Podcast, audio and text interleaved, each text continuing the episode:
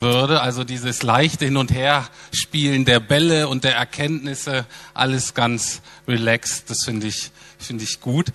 Ähm, und was auch deutlich geworden ist, dass auch Kinder nicht einfach das wiederholen, was da irgendwie steht, sondern auch Kinder versuchen zu verstehen und Kinder versuchen zu interpretieren.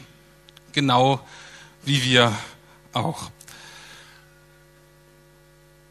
Ich kann aber jetzt, wenn wir zum Thema kommen, dass man die Bibel doch nicht immer wörtlich nehmen kann, ich kann Sie beruhigen, ich kenne niemanden, der die Bibel immer wörtlich nimmt, sondern in allermeisten Fällen wird es sehr, sehr deutlich, was man wörtlich nehmen kann und was nicht. Wenn da zum Beispiel steht, Jesus ging am Sabbat von Jerusalem nach, keine Ahnung, Bethanien, kann man das wörtlich nehmen. Ne? Das ist so geschehen. Wenn Jesus aber als Löwe und als Lamm beschrieben wird, kommt keiner auf die Idee, dass er eine Mähne hat oder dass er blökt. Ich habe auch relativ lange selber gebraucht, bis ich verstanden habe, was das mit dem äh, Land auf sich hatte, in dem Milch und Honig fließen. Das konnte ich, was sollte das? Ich konnte es mir wirklich nicht vorstellen, bis natürlich irgendwann klar war, na gut, äh, das ist ein Land, in dem es Kühe gibt und Ziegen und Schafe, die Milch geben können. Und es gibt Bienen, die Honig geben können. Und wenn es diese Tiere gibt, dann muss es auch Gras geben und dann muss es Wiesen geben und dann muss es Bäume und Blumen geben. Und das war für ein Volk, was in der Wüste die ganze Zeit war, war das natürlich eine klasse Aussicht. Und das bedeutete nicht, dass da Milch in den Flüssen waren oder Honig irgendwie immer auf dem Frühstückstisch stand oder aus dem Wasserhahn kam. Also, vieles erklärt sich doch relativ von selbst, wenn man das mal so im Zusammenhang liest.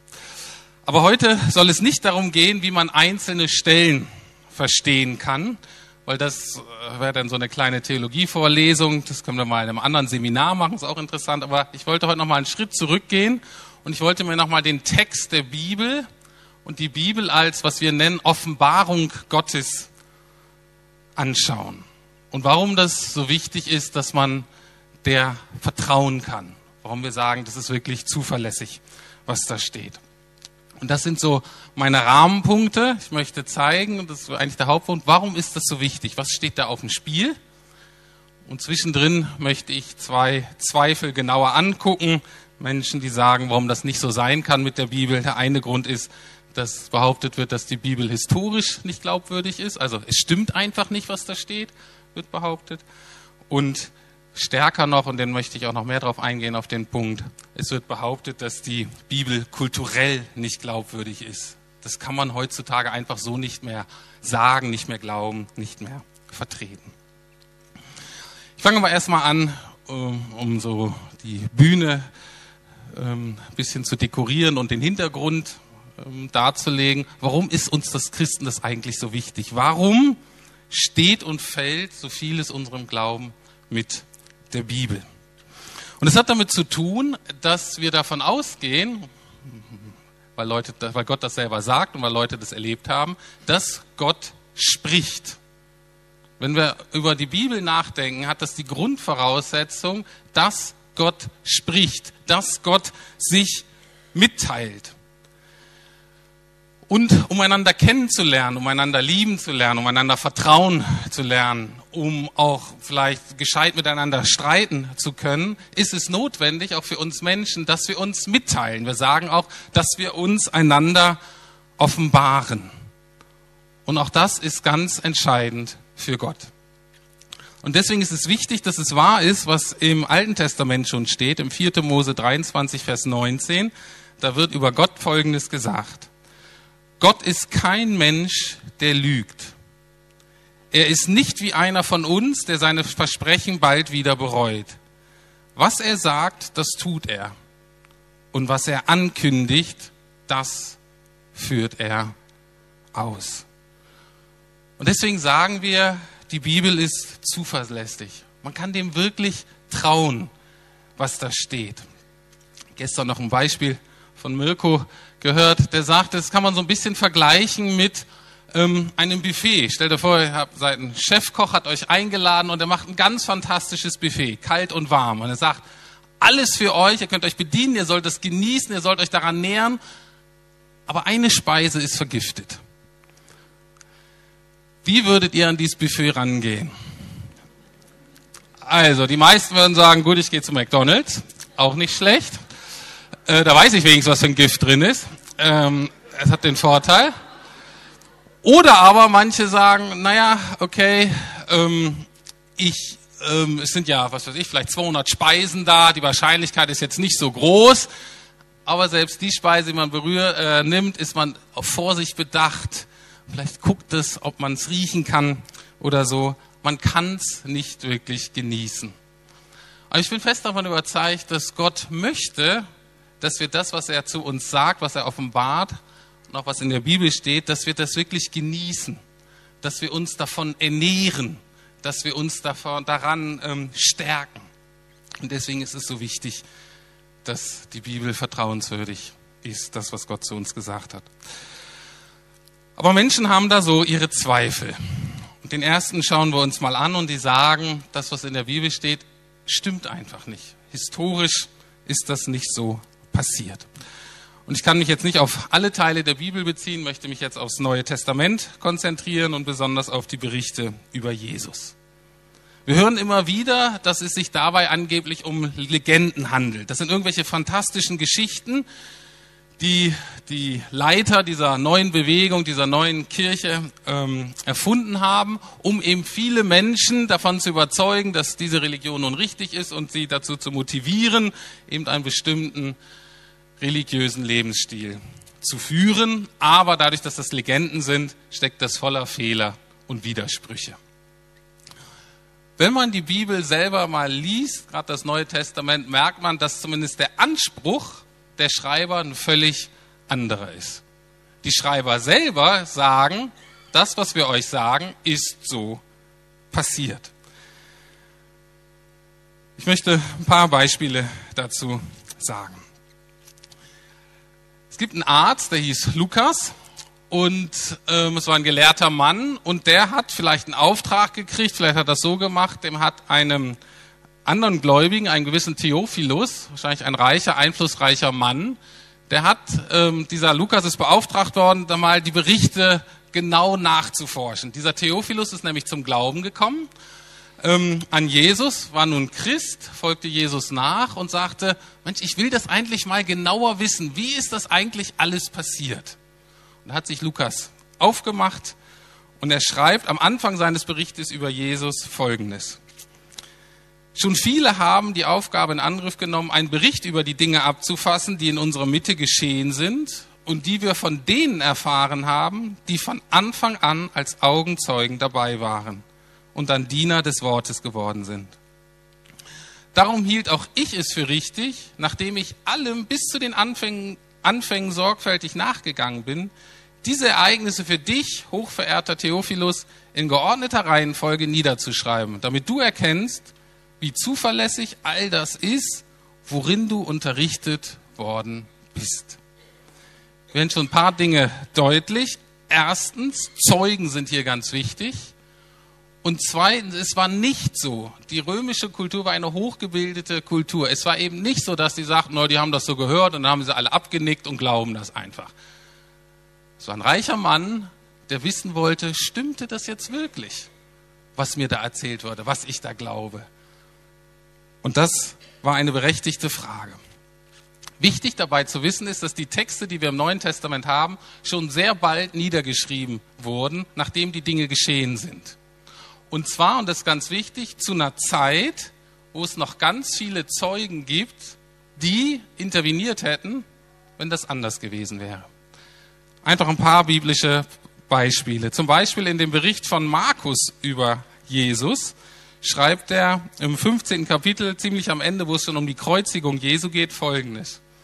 Ein Mann, er hieß Simon und stammte aus Kyrene, kam gerade von den Feldern zurück Ihn zwangen sie, für Jesus das Kreuz zu tragen. In einer typischen Legende wäre das völlig egal gewesen, ob da wirklich das Kreuz getragen wurde, wer das war und so. Das hätte sich einfach nett gemacht. Bei den Neutestamentschreibern eben nicht, sondern sie haben gesagt, Simon war nicht irgendeiner, sondern Simon ist der Vater von Alexander und Rufus. Also ich kenne Alexander und Rufus nicht, aber anscheinend waren die damals relativ äh, bekannt. Und der Text sagt ganz einfach, hört zu, wenn ihr mehr darüber wissen wollt, wie das war mit dem Kreuztragen und so, fragt doch Rufus und Alexander. Und die können euch das berichten, weil ihr Vater hat es ihnen erzählt. Ich könnte mehrere Stellen sagen, ich nehme noch mal eine aus einem Paulusbrief. Da schreibt Paulus an eine Gemeinde folgendes. Ich habe euch das weitergegeben, was am wichtigsten ist und was auch mir selbst überliefert wurde. Dass Christus für unsere Sünden starb, genau wie es in der Schrift steht. Er wurde begraben und ist am dritten Tag von den Toten auferstanden, wie es in der Schrift steht. Er wurde von Petrus gesehen und dann von den zwölf Aposteln. Danach sahen ihn mehr als 500 seiner Anhänger auf einmal, von denen die meisten noch leben. Nur einige sind inzwischen verstorben. Was wir hier vor uns haben, ist, was ich sagen würde, seriöser Journalismus. Paulus ist sich völlig klar, ich weiß, das, was ich hier erzähle, ist eine steile Aussage. Leute stehen nicht einfach von den Toten auf. Das, was da um Jesus geschehen hat, ist wirklich ganz erstaunlich. Und es ist nur eine Sache, wie wir es auch machen würden heutzutage, wenn irgendwo was passiert, das denken, das kann ja gar nicht sein. Ne? Was machen wir? Wir schicken Leute hin und sagen, hey, erzähl doch mal, wie ist das wirklich passiert? Es werden Augenzeugen interviewt. Und genau das schlägt Paulus eben auch vor. Und dann merkt man, und das ist auch wichtig, dass diese Zeugen eben keine Spinner sind. Es waren völlig normale Leute, vertrauenswürdige Leute, die eben das erlebt haben und das bestätigen konnten. Tim Keller sagt in diesem Zusammenhang Folgendes. Wenn die Erscheinung des Auferstandenen, das leere Grab und das, was Jesus über sich selbst gesagt hatte, wenn dies alles nicht gestimmt hätte, es wäre nie etwas geworden aus dem Christentum. Die Menschen hätten sich kaputt gelacht über das, was da in den Briefen und Evangelien behauptet wurde. Deswegen ist es so wichtig, dass immer wieder Zeugen befragt werden und sagen, es war wirklich so. In diesem Buch stehen noch mehrere Argumente über die historische Zuverlässigkeit dieser Texte. Da kann man noch sehr viel fragen und Antworten geben fragt mich danach oder kauft euch dieses Buch, ähm, dann ähm, habt ihr da mehr Antworten. Ich möchte zu einem zweiten Punkt übergehen, der, glaube ich, heute in Berlin noch wichtiger ist. Und zwar der andere Zweifel, warum das mit der Bibel schwierig ist, ist, dass die meisten davon ausgehen, dass die Bibel kulturell rückständig ist. Man denkt, das kann und das darf man so einfach nicht vertreten.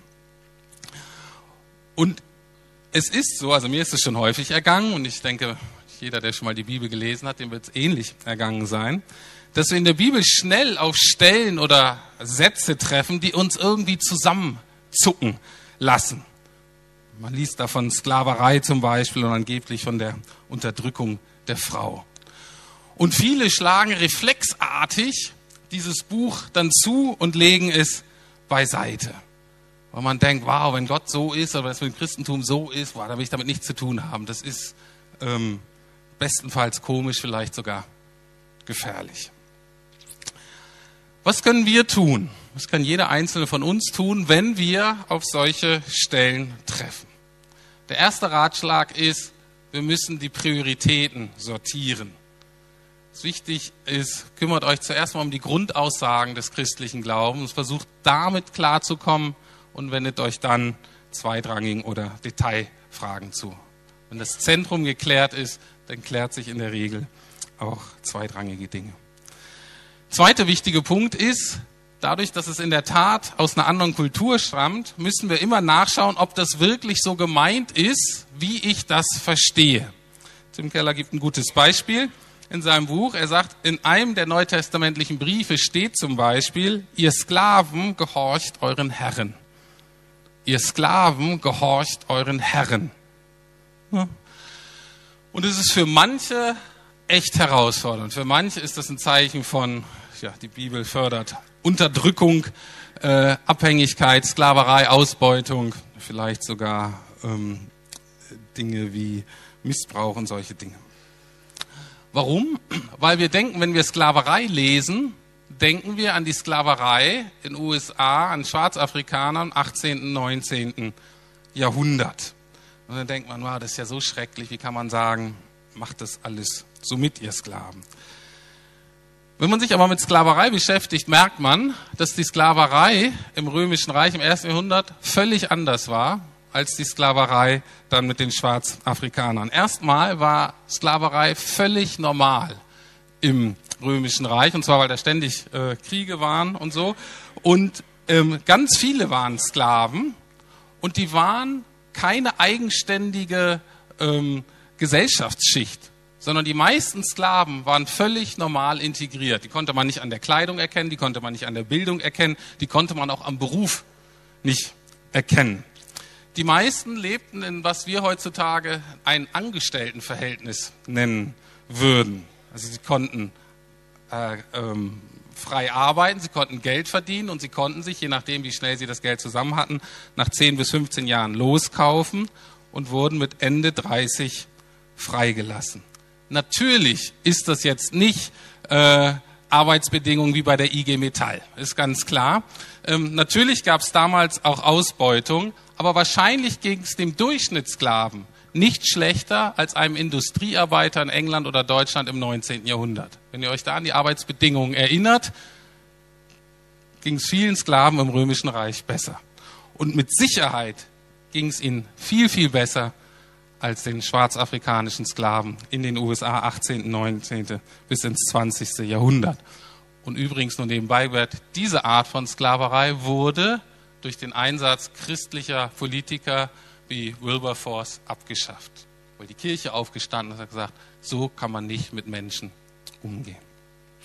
Also, das ist nur ein Beispiel davon, dass wenn da so eine Herausforderung ist und etwas, was wir einfach nicht verstehen oder was wir irgendwie zu ätzend finden oder zu herausfordernd, dann lohnt es sich, mal einen Kommentar aufzuschlagen oder es lohnt sich, einen Pastor zu fragen oder einen Hauskreisleiter oder jemand, der schon länger Christ ist. Und viele Zumutungen werden sich dann klären. Manche bleiben allerdings. Und was machen wir mit denen? Tim Keller schlicht einen Weg vor, den ich selber sehr gut finde und für den ich auch ähm, den ich auch befürworten möchte. Und zwar, wir brauchen Demut. Wir müssen, wenn wir ähm, ein, ähm, einem Buch oder Texte lesen, die kulturell uns fremd sind, müssen wir selber unserer eigenen kulturellen Arroganz auf die Schliche kommen. Die meisten Berliner, ich zum Beispiel auch, halten mich eigentlich für gebildet, für aufgeklärt, für ziemlich fair, habe auch gewisse moralische Standards und irgendwie erwarten wir, dass Gott sich an unsere Standards halten müsste. Aber wenn wir darüber nachdenken, wird uns klar, dass auch wir Gefangene eigentlich unserer Kultur sind. Und wovon wir heute total überzeugt sind, kann sich morgen schon als absoluter Trugschluss und Katastrophe entpuppen.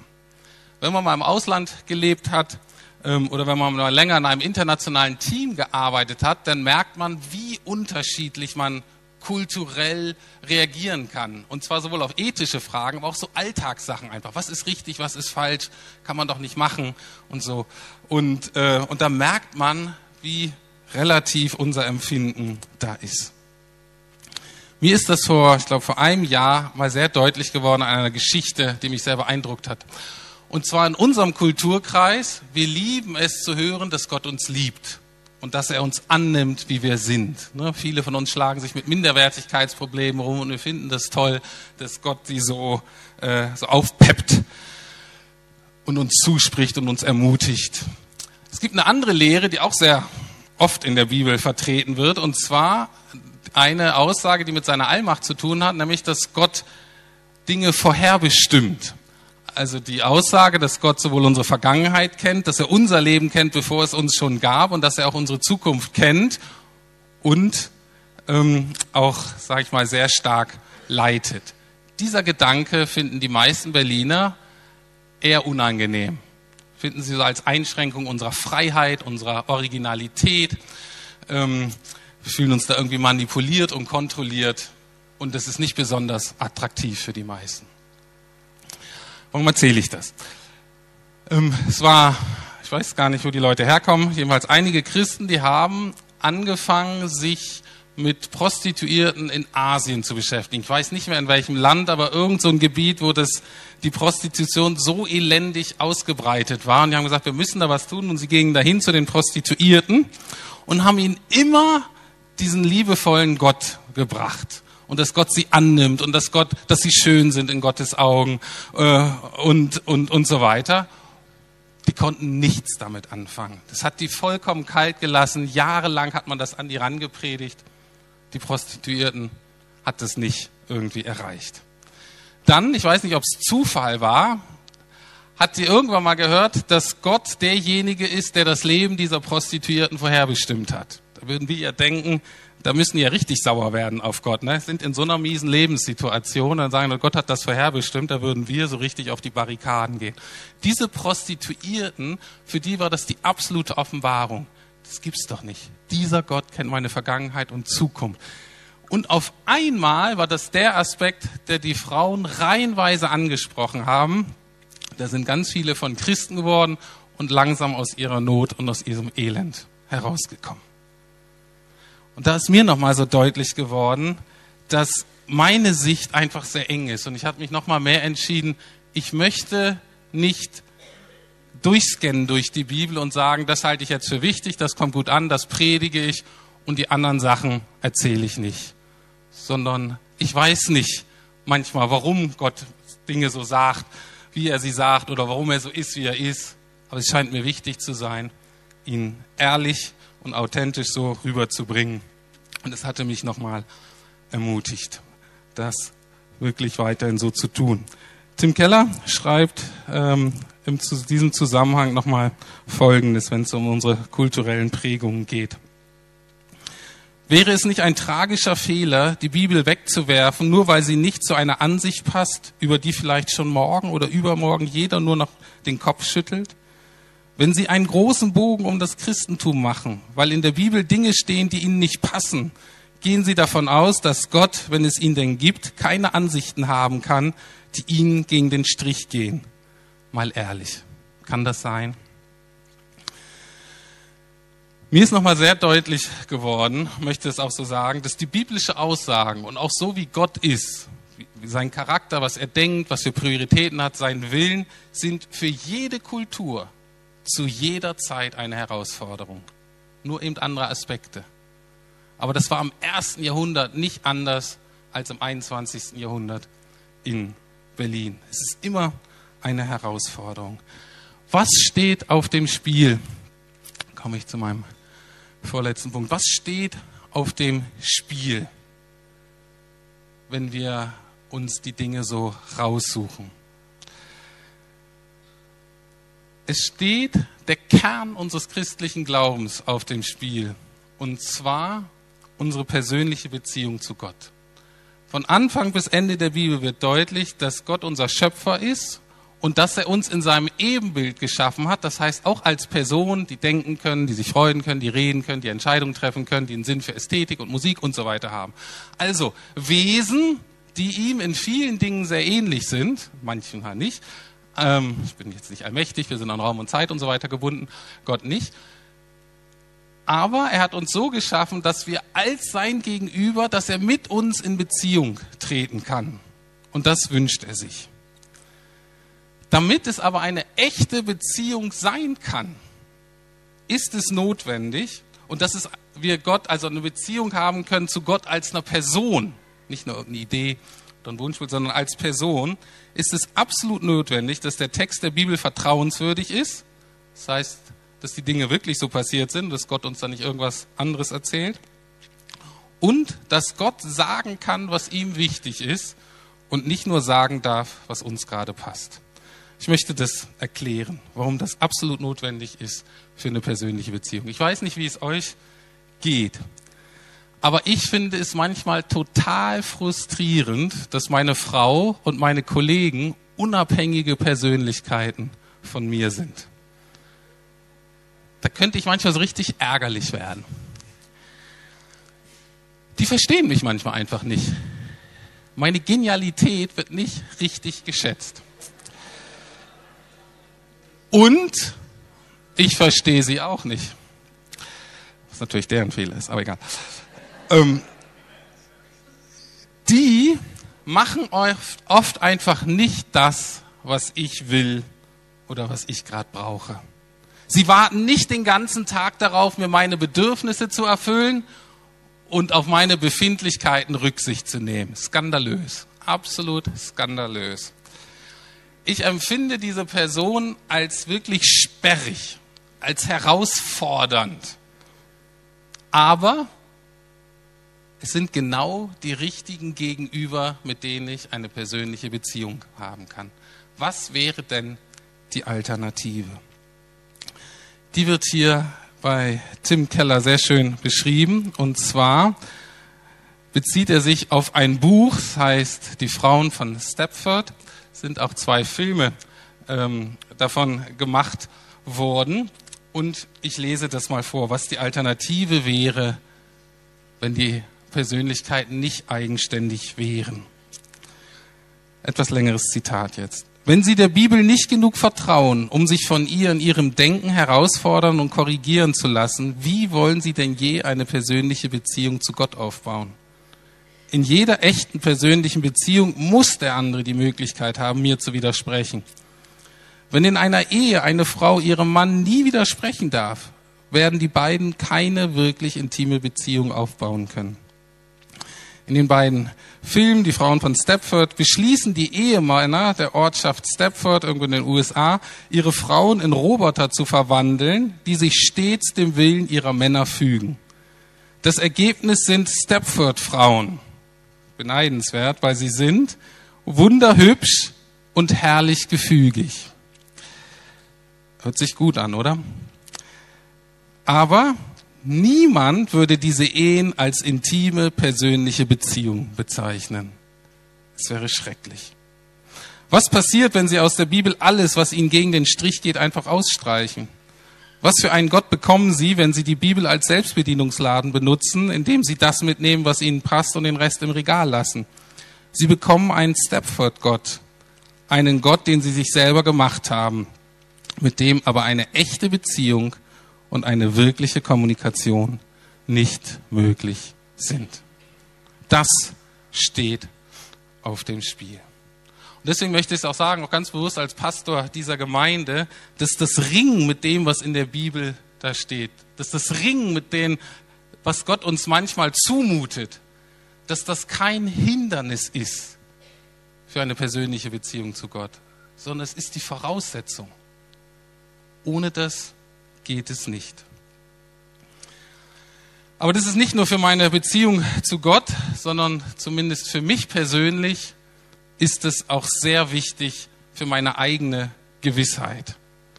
Manchmal frage ich mich, bilde ich mir das alles nur ein mit Gott? Ist das jetzt für mich so bequem geworden? Ne? Habe eine nette Gemeinde, verdiene mein Geld damit, bin sozial gut integriert habe mich so dran gewöhnt, so zu leben. Und immer mal die Frage, vertraue ich Gott wirklich? Bin ich wirklich bereit, Jesus zu gehorchen und ihm nachzufolgen? Höre ich Gott nur, wenn er positive Dinge zu mir sagt, wenn er mich ermutigt, wenn er mich bestätigt, wenn er mich tröstet? Aber verschließe ich meine Ohren, wenn er mich korrigieren und herausfordern will? Diese Fragen kann ich persönlich nur dann immer wieder bezeugend vor mir selbst beantworten, wenn Gottes Willen meinen Überzeugungen, meinen Gefühlen und vor allen Dingen meinem Willen immer mal widerspricht. Die Frage ist also, ob ich der Bibel erlaube, das zu tun, zu sagen, zu fühlen oder zu wollen, was gegen mein natürliches Empfinden spricht und vor allen Dingen auch gegen die Meinung meiner Umwelt verstößt. Das heißt, darf sie etwas sagen, was mich auf den unterschiedlichsten Ebenen meiner Existenz wirklich in Schwierigkeiten bringen könnte und kann. Nur wenn wir dies bejahen können, können wir zuversichtlich sein, dass unser Bekenntnis zur Schrift, zur Bibel und dass mein Glaube an Gott nicht nur Wunschdenken ist, nicht nur ein Lippenbekenntnis. Und es geht übrigens in beide Richtungen. Manchmal, wie Hans-Peter manchmal so zusammenfasst, wir sind sündiger, als wir uns das vorstellen. Manchmal mutet Gott uns Selbsterkenntnis zu, die ist wirklich sehr, sehr herausfordernd oder fordert Gehorsamschritte, die sind sehr herausfordernd. Aber es geht auch in die andere Richtung. Wir sind auch mehr geliebt. Gott denkt besser über uns. Auch das kann uns manchmal den Boden unter den Füßen wegziehen. Das kann uns manchmal zerlegen. Weil ich kann auch mein Leben so einrichten, dass ich falsch von mir denke dass ich zu niedrig von mir denke, dass ich schlecht von mir denke. Und so behandle ich die Menschen auch. Wenn ich das 20, 30 Jahre so mache, dann habe ich mein Leben so eingerichtet. Und wenn ich dann irgendwann verstehe, wie sehr ich geliebt bin, kann das eine Revolution ähm, anzetteln. Aber das kann dann bedeuten, wow, ich muss ja völlig umdenken, mein Leben. Also in beide Richtungen kann das herausfordernd sein. Ich komme zum Schluss. Ich begegne oft der Vorstellung, dass die Leute glauben, dass wir Christen die Bibel nicht hinterfragen. Oder dass wir Christen ohne Schwierigkeiten und ohne Zweifel die Bibel so annehmen und glauben, was da steht. Ich hoffe, es wurde deutlich, dass ich nicht diese Auffassung bin, sondern dass der Gegenteil, das Gegenteil der Fall ist. Ich würde sagen, wenn hier jemand sitzt, der noch nie Zweifel daran hegte, bei dem, was er da an der Bibel las, oder wenn hier jemand sitzt, dem, der noch nie ein Kloß im Hals hatte oder dem noch nie vor Angst die Knie geschlottert haben, weil es unendlich herausfordernd war, was man persönlich erkannt hat, was Gott von einem jetzt tun möchte, dann ist die Wahrscheinlichkeit sehr groß, dass du Gott nie wirklich begegnet bist und dass du vielleicht noch kein Christ bist. Du hast Gott nicht wirklich erlaubt, dir so zu begegnen, wie er ist, denn das sprengt in beide Richtungen, in alle Richtungen unsere Kategorien. Ich möchte aufhören mit einem Zitat oder mit einem ähm, etwas aus einer Geschichte mit Jesus, von Jesus. Und zwar hatte er einen Tag gehabt, wo er viele Dinge erzählt hat, eine große Menschenmenge und er hat gelehrt und gelehrt. Und ähm, interessanterweise ist das was, was wir jetzt heute als Berliner als relativ interessant sehen würden. Also das ist ein bisschen schwierig zu verstehen, ist so ein bisschen esoterisch, was er da sagt, aber es hört sich eigentlich gut an, es hört sich lockend an. Die Zuhörer damals von ihm, die, von ihm, die waren absolut auf die Barrikaden gegangen, haben ihn gehasst für das, was er da erzählt hat. Und wir gucken das mal an, wie denn dieser Tag geendet hat. Steht in Johannes 6, Verse 60 und folgende. Empört sagten viele seiner Jünger, also Jünger heißt in dem Schüler, also Leute, die sich schon ein bisschen länger mit Jesus beschäftigen, die schon länger so dabei waren. Was er da redet, ist eine Zumutung. Wie kann man von jemand verlangen, sich so etwas anzuhören? Jesus war sich bewusst, dass die Jünger über seine Worte empört waren. Und ein bisschen weiter später, dann lehrt er nochmal weiter und dann so Schlussakkord. Von da an zogen sich viele seiner Jünger von ihm zurück und begleiteten ihn nicht mehr. Da fragte Jesus die Zwölf, wollt ihr etwa auch weggehen? Und Petrus antwortete, Herr, zu wem sollten wir denn gehen? Du hast Worte, die zum ewigen Leben führen, und wir glauben und haben erkannt, dass du der Heilige bist, den Gott gesandt hat. Hier wird nochmal so deutlich, dass Jesu Worte in die Bibel wirklich herausfordernd sind. Und wir werden nicht alles verstehen. Auch in dieser Passage, ich verstehe da nicht alles. Aber was deutlich wird, was die Jünger gemerkt haben, was die Freunde gemerkt haben, was viele gemerkt haben, ist, das allein sind Worte, die zum Leben, die zum echten Leben führen. Das sind die Worte, die mir die eine, die allerwichtigste Beziehung in meinem Leben ermöglichen, nämlich die Beziehung zu Jesus. Amen. Ich möchte noch beten. Ja, lieber Herr, du sagst, dass deine Worte Geist und Leben sind. Und ja, sie müssen herausfordernd sein für uns. Sie müssen unsere Kategorien sprengen. Aber sie kommen von dir und sie öffnen uns ganz neue Horizonte. Und Herr Jesus, du führst uns zum Leben. wir wollen dir sagen, ich will dir sagen, Herr, wohin sollte ich sonst gehen? Wohin sollte ich mich wenden? Wo soll ich Leben finden? Soll ich es aus meiner Familie rauspressen? Aus meinem Beruf? Aus meinem Körper? Aus meinem Sport? Aus meinem Wissen? Herr, Leben ist nur bei dir zu finden. Und dafür danke ich dir. Amen.